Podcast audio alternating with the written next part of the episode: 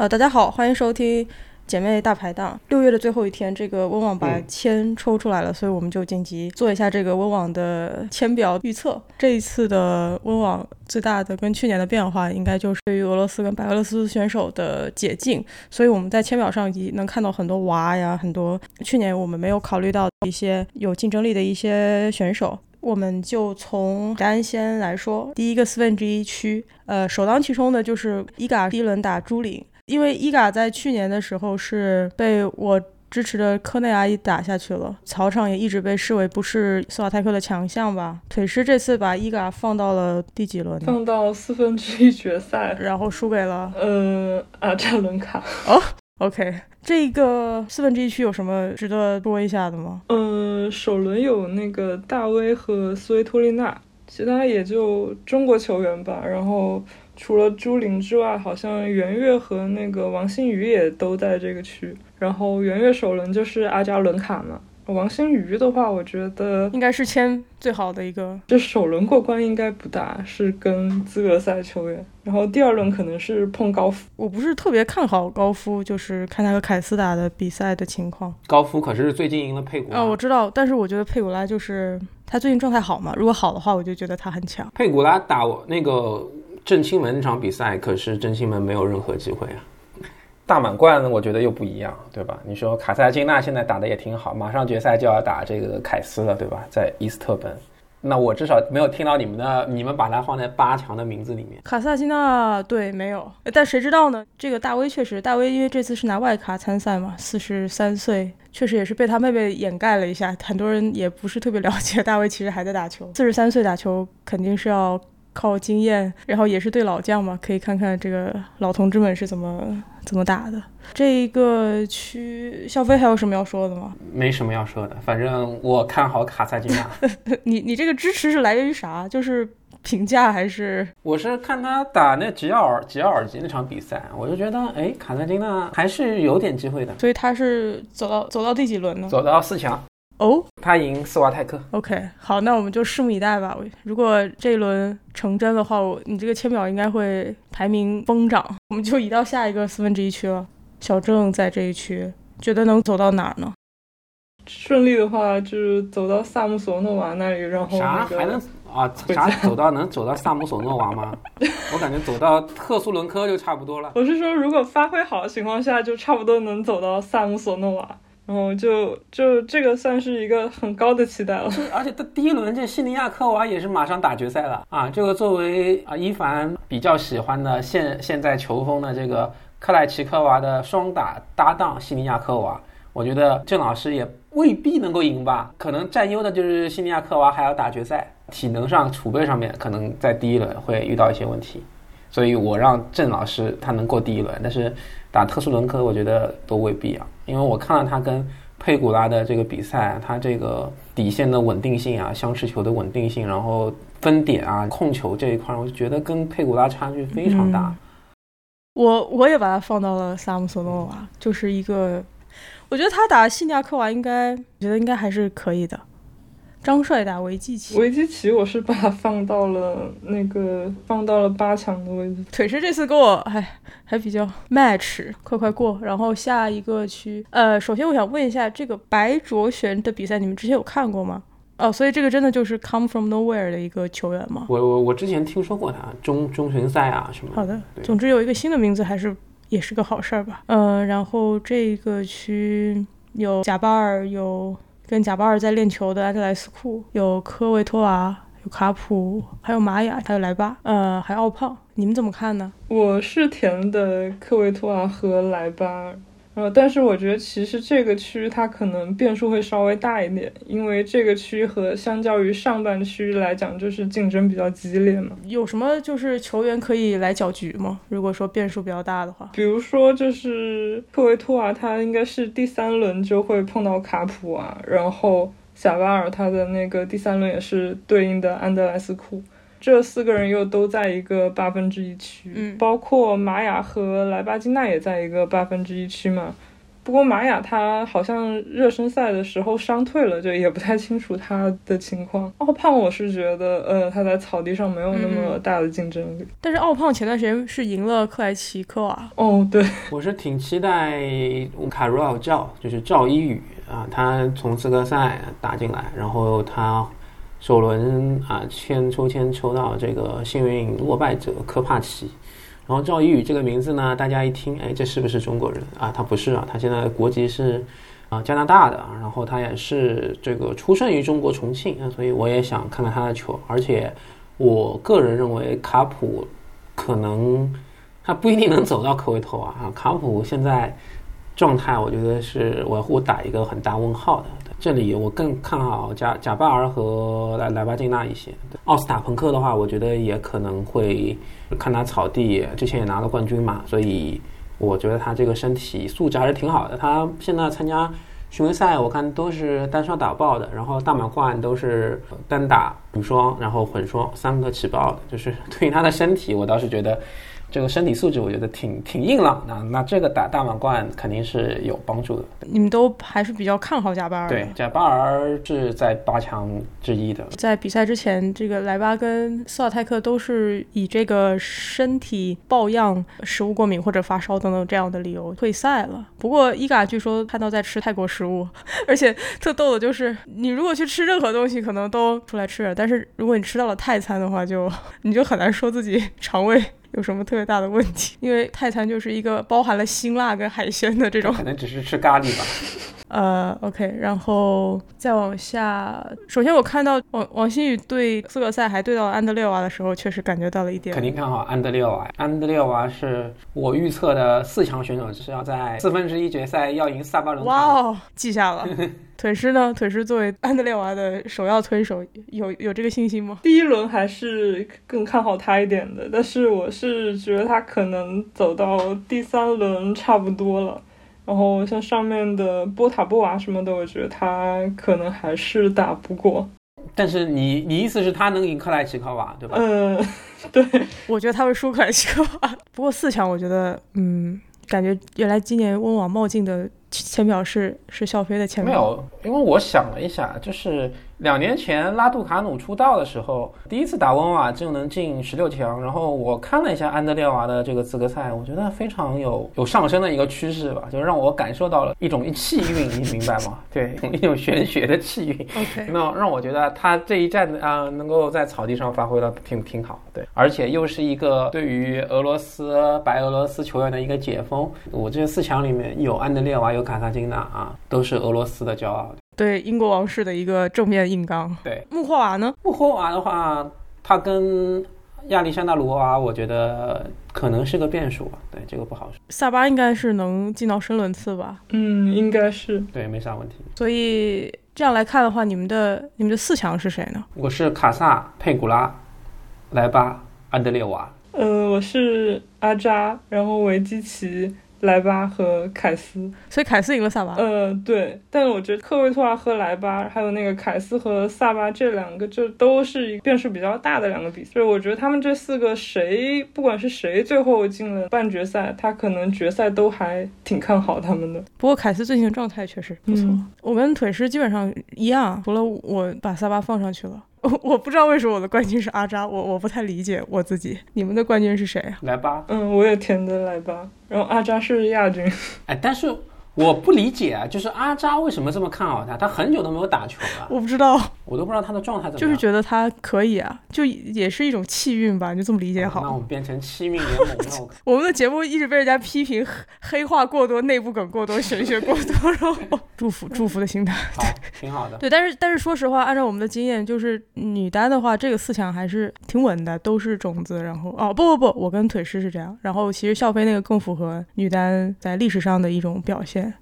就是永远都要有一个非就是前排位的这么一个选手，安德烈娃看起来是一个还还算能够承担起这个 任务的一个年轻球员。哎呀，被你被你的签表说服了，好吧，那就那我们就看这个情况好了。女单还有什么要补充的吗？我当时看签表的时候，我发现这场就是第一轮呐，这个高夫啊，他是要打这个肯宁的大满贯亚军啊选手，打一个大满贯冠军，但是这个是个过过气的一个大满贯冠军。肯宁说啊。肯定也是浮沉了很久了。那就到男单，男单的话，当然就是草场嘛，某种程度上是德约的时间。如果他这一次拿冠军的话，应该是五连冠了。温网在开赛之前寄出了一张非常挑事儿的这个插画嘛，这个插画可以放在文案里给大家欣赏一下。就是这插画有很多可以吐槽的地方，比如说我们说阿卡作为时代代表出现的是辛纳嘛，包括后面是这个三巨头，然后英国人民画的插画，但是没有穆雷，很多人也不是很满意啊。但是无论如何，你看这个插画里面，如果是男子选手的话，不仅在过去的很长一段时间温网就是被几个人垄断嘛，德约的话，在这个另外两位。老同志伤病或者退役之后，就是一个非常强势的一个状态。尤其我们看去年的温网，德约其实是有很大的压力跟外部因素的。我们还是再来看一下签表好了。第一个四分之一区就有阿卡，你们怎么看呢？阿卡是说自己在操场上是其实机会是更少的。我其实是填了他冠军的，这是一个豪赌。首先，我是觉得他看签表的话，他其实进八强的问题是不大的。然后，因为我觉得这里面不管是伤愈的那个兹维列夫也好，还是索内哥，然后我觉得都其实不太能对他造成威胁。然后他八强对位对到的应该是鲁内或者是迪亚福、迪米这些中间，然后我觉得应该也没什么问题。所以冠军是一个什么想法？首先我是填了他的那个决赛是阿卡和德约。嗯，我其实也就是在提交之前的时候，先看了一下大家的预测分布，然后发现那个阿卡的那个支持率很低，然后我就觉得还是要支持一下，就是做一个，嗯，就是赌徒心理，是看到支持率低的，我们就忍不住填上去，在互联网上拉平这个概率。OK。呃，笑飞呢？哦，我差不多吧。我对阿卡也是比较看好的，而且他在伦敦五百赛，你说他不会打草地，他也是冠军。而且德米纳尔他的发挥也是非常好的，而且在这个八分之一区里面，这个阿卡我觉得也是最终啊会面对这个德米纳尔。对，德米纳尔他的往前的球的处理，我觉得要比阿尔卡拉斯更细腻。然后这个决赛当中也可以看到德米纳尔他的这个在草地上的移动覆盖还是。给阿尔卡拉斯造成了一些麻烦。阿尔卡拉斯的草地并不像红土上面，这它的这种跑动啊、覆盖面积那么的从容，但是他最终还是能赢德米纳尔。所以我觉得在八强，甚至在最最终的决赛，我都给予了阿尔卡拉斯的这么一个位置吧。当然，冠军我选的不是他，对你选了谁呢？也是一场豪赌吧。辛纳吗？对，既然海报出现了辛纳，那我希望辛纳这一次 了不起了，能够手夺大满贯。然后，对，这是一个祝福。对，然后在四强的时候，这个艰巨的任务，赢得约艰巨的任务就给他了，厉害，了不起！我都我就觉得我不配和各位来录这个节目。决赛就是海报上的辛纳跟阿尔卡拉斯的携手，我就按海报。是不是你画的那画？其实。我是还蛮同意你刚才说，就是德米纳尔跟阿卡。不过阿卡就是我看他打，我觉得他确实还是就是学习能力很快的一个球员。嗯。然后我感觉他在操场上，嗯，也是每一场比赛每一场都在做一些调整，尤其是他的这个步伐和移动范围。所以，嗯，我觉得他如果能够达到申伦次的话，应该会比他就是现在或者说刚进入温网的这个，我觉得会状态或者对比赛理解会更好。这从这个角度来讲的话，我觉得竞争力还是非常非常大的。但是我的冠军填的是德约的理由，就是我当然是非常渴望有新的冠军的。但是我是觉得，就像之前讲过的，在大满贯中的巨头是另外一种状态。这里面我还看到了一个名字，就是贝雷蒂尼。你们后来看完了 Breakpoint 吗？看完了。呃，腿师是挑着看吗？还对，还没有看完。没事，这不重要。那个就是这一次的奈飞的这个破发点吧，它的第二季是在温网之前上线，然后这一次奈飞走的这个毒奶学比较的玄妙一点，就是它其中尤其是砍掉了一些。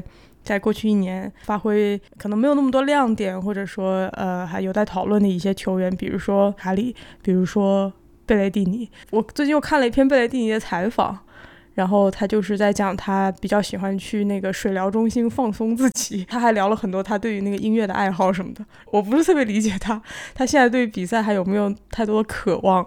最近看完一些他的报道的评价，因为这个毕竟也是一名这个前决赛选手。这个区的第一轮还有吴亦丙对迪亚福，嗯，呃，以及张真对范德尚说普，有没有机会呢？张之臻他肯定有机会，张之臻草地打得还不错的啊，最近也是在这个伊斯特本是输给这个切文多洛嘛，但是前两轮也是赢了索内戈跟克莱西啊，还是打得不错的，我觉得在草地上他的机会本身就是要比吴一吴一丙多的。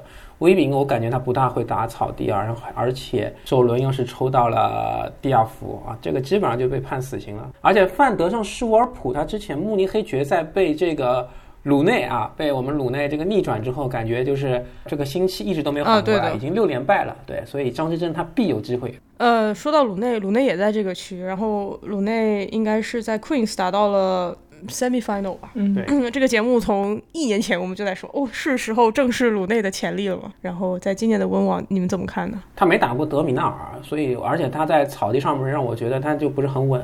我我给鲁内的预测可能他会输给弗吉纳。我是把它放到八强，因为我在这里让弗吉娜首轮输给菲斯了，然后所以我觉得这是第三轮的时候，鲁内可能呃打菲斯还是很有机会的。就是如果菲斯第二轮再输给张之臻，那我觉得鲁内打张之臻也是有机会的。哦，你们这是拼命帮张之臻还房贷呢？OK，然后斯维列夫你们怎么看呢？我填的第三轮，对我也是第三轮输给德米纳尔，但是我觉得这场比赛未必的。斯维列夫他应该是有机会的，因为草地来对他来说，他有发球，嗯，对吧？嗯虽然他往前还比较一般了，但是我觉得如果有些特训的话，他往前的一些手感啊，包括他虽然人很高，但是他的这种节奏啊，也能够适应比较快节奏的一些回合，他的机会还是不小的。而且他的这个双反，其实在草地上又是特别出色的嘛。我觉得兹威打德米纳尔这场应该还挺好看的。好，那我们就到下一个区。我也不懂哎，就是梅总能到第几轮呢？我给他放的非常浅哦，可能是我的个人感情作祟。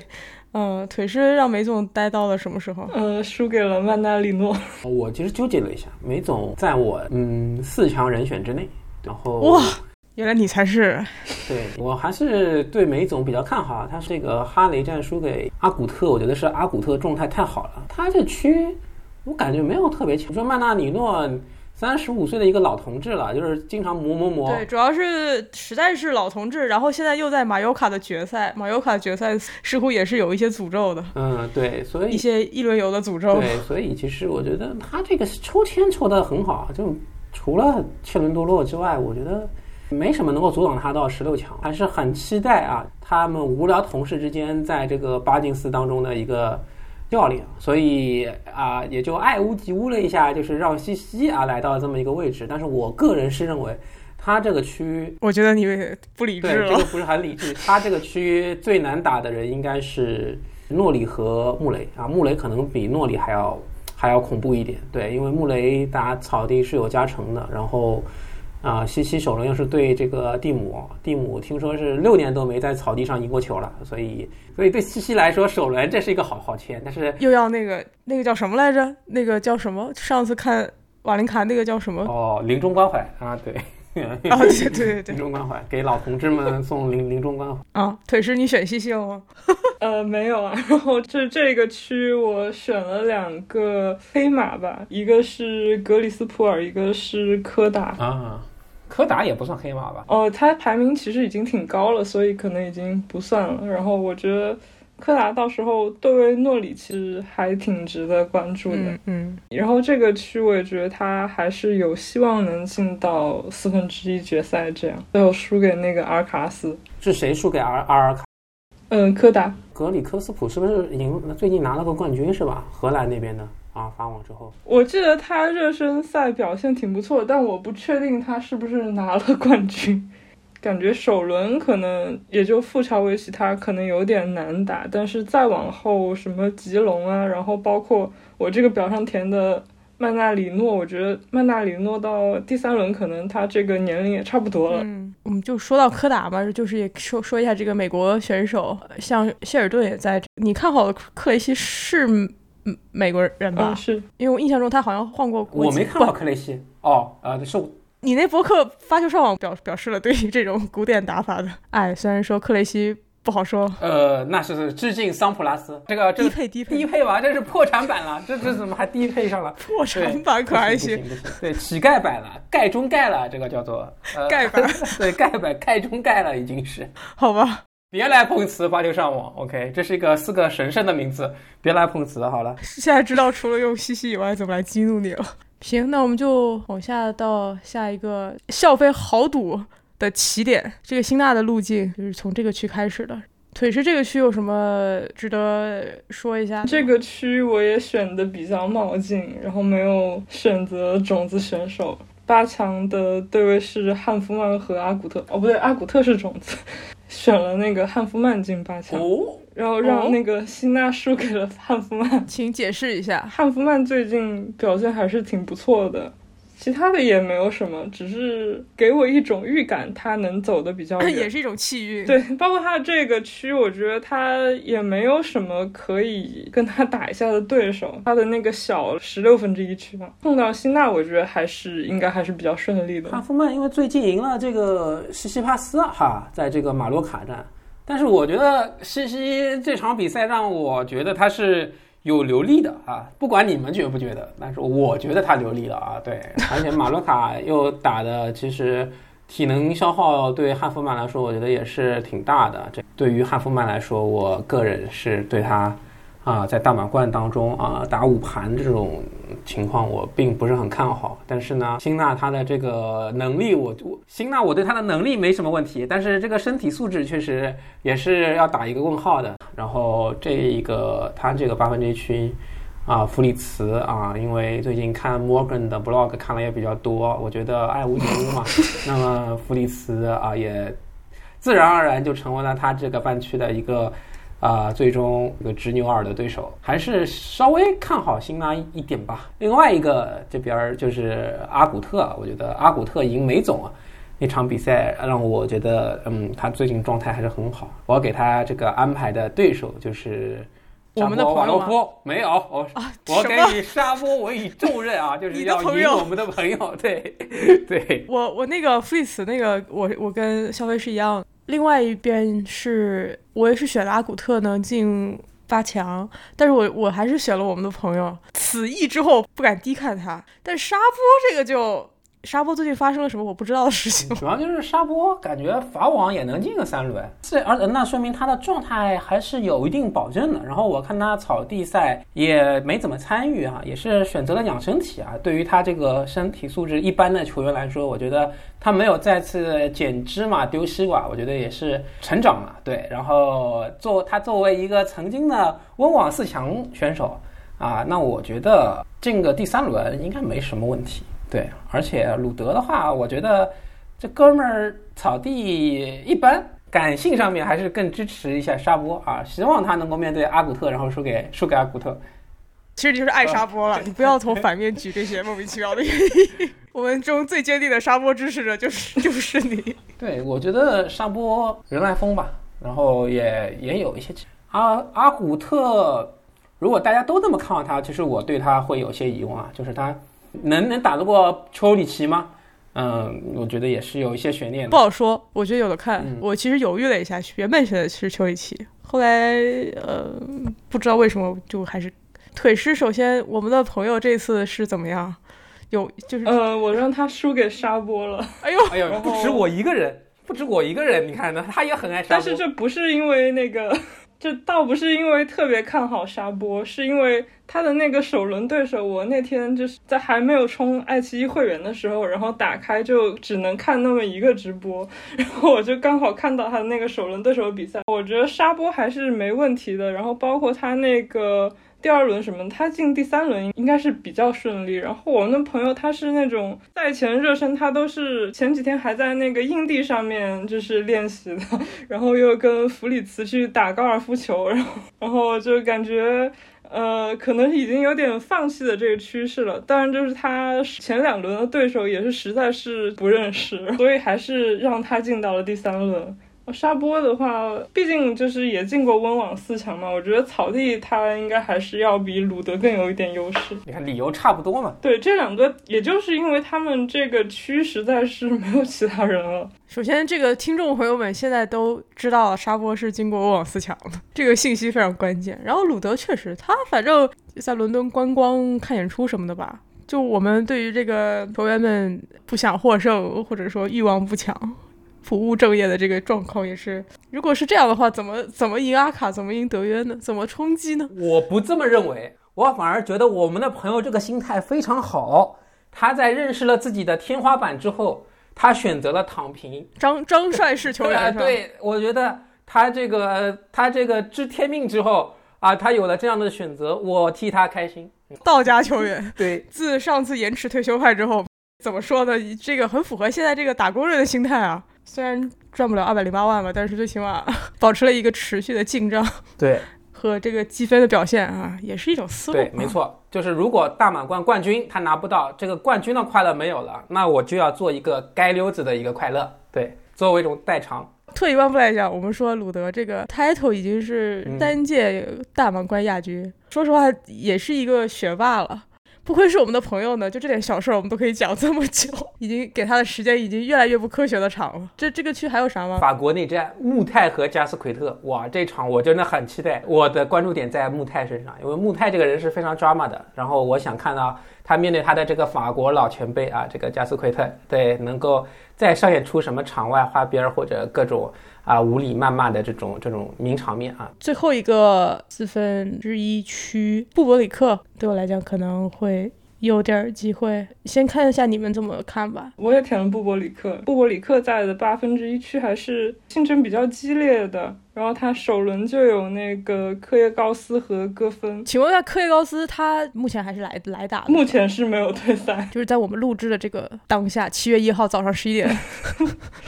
但是也保不准，万一他赛前退赛了，也就总之为了预防他退赛，然后是防止我的那个签表像澳网的时候 一样，所以我是填了戈芬胜利。阿利亚西姆他首轮打那个克拉伊诺维奇，我觉得可能也有点危险。我也是布伯列克，其实理由吧，就是因为他哈雷战打得非常好，他最终拿了冠军嘛。然后看他这个胜的人啊，首轮赢丘里奇。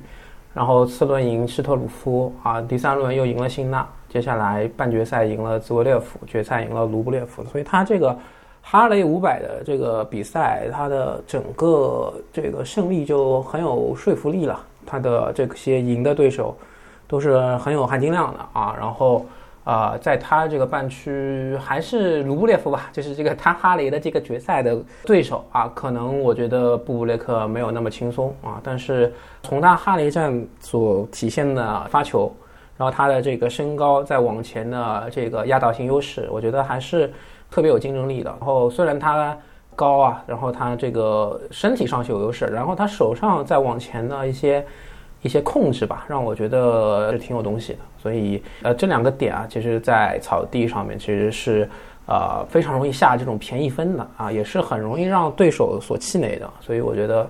布勃列克，大家都看好他，我觉得都有一些道理吧。另外那边有德约在，其实也没什么特别大的一个悬念。然后就就所以第三轮的时候，胡尔卡西和穆塞蒂，我觉得可能也也值得看一下吧。我是一样的，胡尔卡西这一块儿。然后这个区还有另外一位老同志瓦林卡，然后呃瓦林卡在法网也是承担了年初澳网穆雷的这个老同志角色。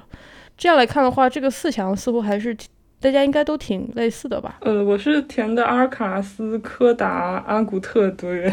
我我是把诺里放进去了。嗯，其他没有，其他没有差别。小威是辛纳拿冠军，腿是是阿卡拿冠军。我认为德约拿冠军。如果是这三个人之外的话，我觉得就非常刺激了。就是没有，假如三人之外，你觉得还能？我觉得可能梅总吧。我我是觉得在选择上可能就是梅总，但是我觉得不可能。腿势呢？就这些人里面，不管是我选出来的这八个或者这四个人，还是没有被我选的人，都感觉有点想象不到。然后你觉得，哪怕把他的那个头。就是粘贴在捧着冠军的那个冠军画像上，都有点难以想象。比方说，你很看好的柯达，他有没有可能拿到冠军？嗯，没有。他老子也曾经是个大满贯冠军。这是什么家学的遗传？家学。阿尔卡拉斯打柯达还是应该就很轻松了。你不觉得西西还有可能拿吗？不可能拿的，能够让他进八强，已经是我对他最后的温柔了。对。已经是很盲目乐观的。真正的粉丝应该是像你这样的，而不是像我把梅总直接从第一轮就拿走。对，就是感觉是一个来自于被渣男伤透心后的一个少女的报复。当然了，具体还是要看吧。就是可能第二轮的时候，有些球员可能会展现出比我们想象的更厉害，或者说更萎靡的一个状态。哎，现在是不是德约如果今年拿的话，就跟费德勒一样，都是温网八冠了，对吧？好像是。那那这本身就是最大的一个悬念。一种期待。我说实话，我真的觉得德约的悬念不是不是很大，是吧？对我来讲，好像没有那么大。对，当然除了一些那种不可控的因素、意外或者什么。但是你知道，德约在过去的一两年，他展现的就是说，可能这个外部因素已经足够撩翻一些其他球员了。但是你就是撩不翻我呀。对对啊，尤其是最最近一两年，还格外的给给你展示了一下这个方面的东西。我觉得这个还是挺可怕的，确实。对我来讲的话，可能。我我是觉得希望能够看到那种好的挑战者吧。确实，呃，除了这个正赛之外，就是这一次还有一些有意思的事儿，比如说李娜要去打元老赛，而且她是跟拉洛斯卡，这是一个有故事的 partner。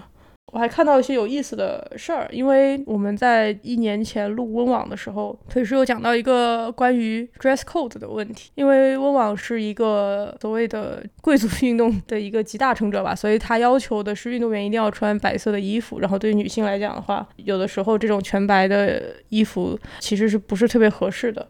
然后这一次，据说温网是首次放宽了它非常严格的穿白衣服的规则，女性的内衣是可以穿彩色的，然后就是能够比较好的去在生理期啊或者什么时候来保护女性的感受吧。就这个是一个 callback，对，是一年前吐槽过的事情。是的，嗯，包括我还看到一个特别有意思，就是众所周知的原因，呃，英国然后整个欧洲其实都在比较严重的通通胀当中，然后英国因为脱欧嘛，就。尤其严重，因为温布尔顿的传统的小吃是草莓奶油，这也是英国人过夏天的时候的传统的小吃。今年他们还是。卖一小盒二点五磅，然后这个价格呢已经保持十二年不变了。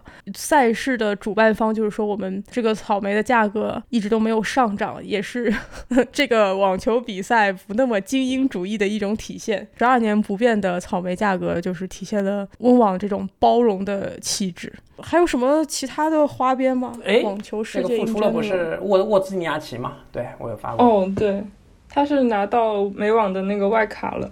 然后还有一个是也给大家截图发过，就是在宝拉巴多萨和西西帕斯恋爱后呢，西西帕斯的父亲啊，也对于巴多萨的平时的训练啊，开始指手画脚了啊，开始给予更多的指导了。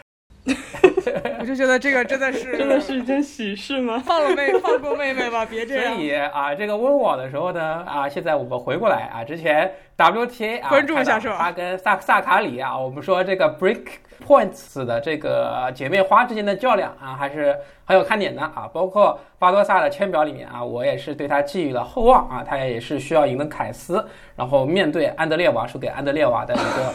一个这么一个脚本啊，所以希望宝拉啊能够作为一个这个大师啊，印第安维尔斯的这个大师啊，西班牙的女网选手啊，能够可以啊，这个在西西帕斯父亲的指导下砥砺前行啊，不忘初心啊，这样子对，能够来到十六强啊，拿到十六强，我觉得对他来说就是一个很不错的一个。好的，我会重点关注一下他。就是自从这两位谈恋爱之后，我不得不讲，我们的这个群的时间线，它就出现了一些，出现了一些这个复杂的变化，就是可以吃狗粮了。那我们就看看吧，说不定这个眼前一亮呢。呃，不过还是因为草场还是非常网球的整个排布里面还是比较短的一个赛季。看的报道就是说，今年的温网的。